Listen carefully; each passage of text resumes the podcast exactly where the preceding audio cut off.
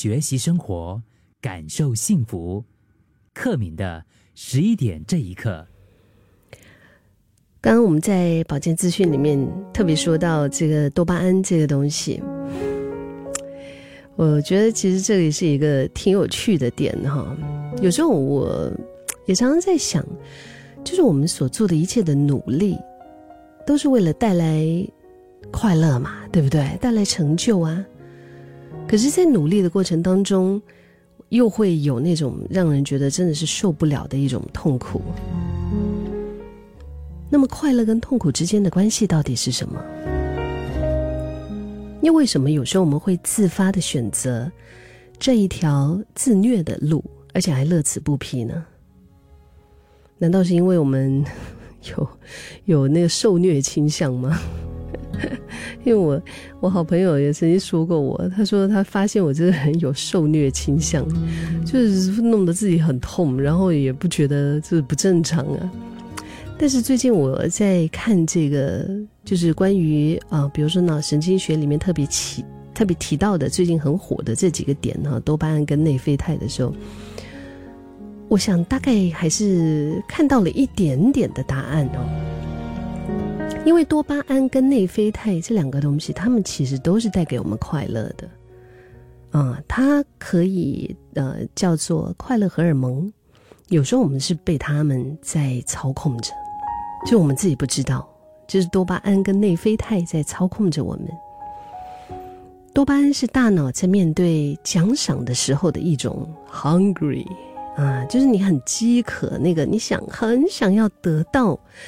那个你想要得到的，比如说你喝不到奶茶的时候，你就在想象你喝到奶茶那种快感、那种痛快、那种满足。意思就是说呢，即使是在我们还没有真的获得奖励之前，我们大脑的这个兴奋状态就已经出现了。那在之后呢，是你到底有没有真的取得这个奖赏？你到底有没有喝到这个奶茶？其实也并不重要，因为你大脑的感受那个反应已经结束了。所以其实啊，多巴胺的效果，它并不是带来满足跟快乐，而是就是让你期待受到下一次的刺激。而且多巴胺有一个副作用啊，就是它会上瘾。随着随着就是时间，哎，这样子慢慢过去呢，我们就会对这种兴奋感越加的依赖，而且我们就会需要越来越高的刺激才会有感觉。只是这样的行为其实不是在追求满足跟快乐嘛，就是他他在把你的胃口搞大，他在不断的追逐那种就是一种挺空洞的一种饥渴的感觉，而且带来的它不是一个满足，它是让你更渴。它是让你更焦虑，有点像什么？有点像 深夜划手机的朋友。各位，我自己也举手，我也是其中一个。有时候明明就是打算十二点多睡哈，然后一不小心一划，可能就一点半了。你就是在晚上半夜三更的时候，你舍不得睡，然后你睡前你就在那边划手机，然后你并不会因为你多划了一个小时，你会很很快乐啊，对吗？你并不会因为你多打了可能一个小时三十分钟的那个游戏啊，那么打游戏，你并不会因为多了这这半个小时这一个小时，你就会哇好快乐哦，而且甚至你还要承受你第二天早上起来那种睡不够的那种累、那种疲倦跟痛苦。但是就是在当下，你就是没有办法停下来，你就是舍不得停止接受这个刺激的一个动物而已。而内啡肽呢，它被称为脑类脑脑内啡，请 pardon me，请原谅我，我最近玩这个了跟呢太严重了。导致于我的有时候了呢已经不分了，你知道香港香港的朋友讲讲华语的时候，或者是四川四川人啊，他们的那个吃辣椒，他们会讲有时候来，有时候当然不是每一个哈，会讲辣椒，牛肉会讲的牛肉，所以玩多了之后，我自己说你看，嗯，再来一次脑内飞，讲对了吗？脑内飞。脑内啡，内啡肽它又被称为脑内啡，它是一种镇静剂。嗯，它可以给我们带来很快乐的一种感觉。而这种快乐不是那种短暂的刺激的，它是一种平静的，它是一种满足的。嗯，很不一样，对吗？就是它让你整个人就平和下来。但是要享受内啡肽的美好，你是要付出代价的。你不是这种，比如说一杯奶茶，哇，很过瘾，很爽。它是要付出心血，要付出汗水，才可以取得的一个珍宝，是对你的体力和心力消耗的一种抚慰。有这么的研究就显示说，其实运动它就是一种促进内啡肽产生的方式。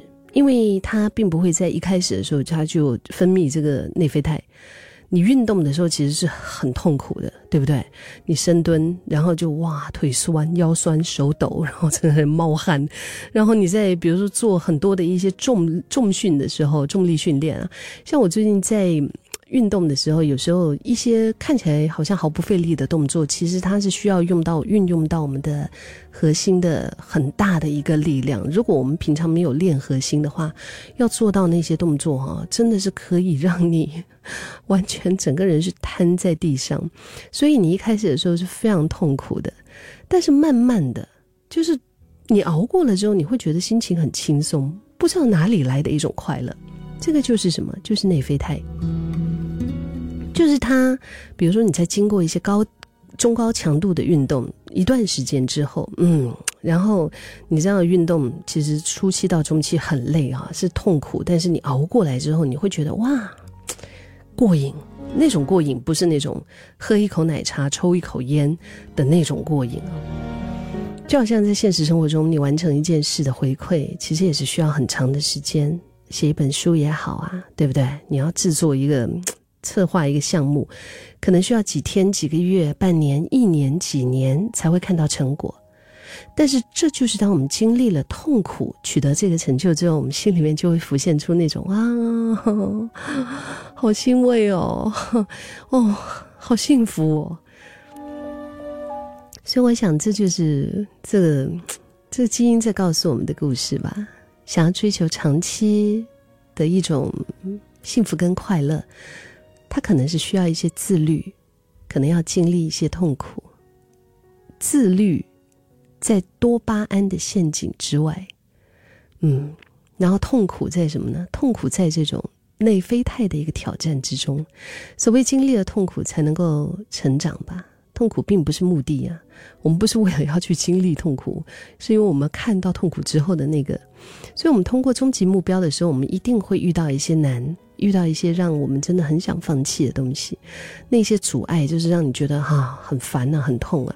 但是当哪一天你真的成功了，也不需要感谢生命中的苦难，就想一想，哎，感谢一下走过来了这么多的困难，但是还这么努力和坚强的你自己。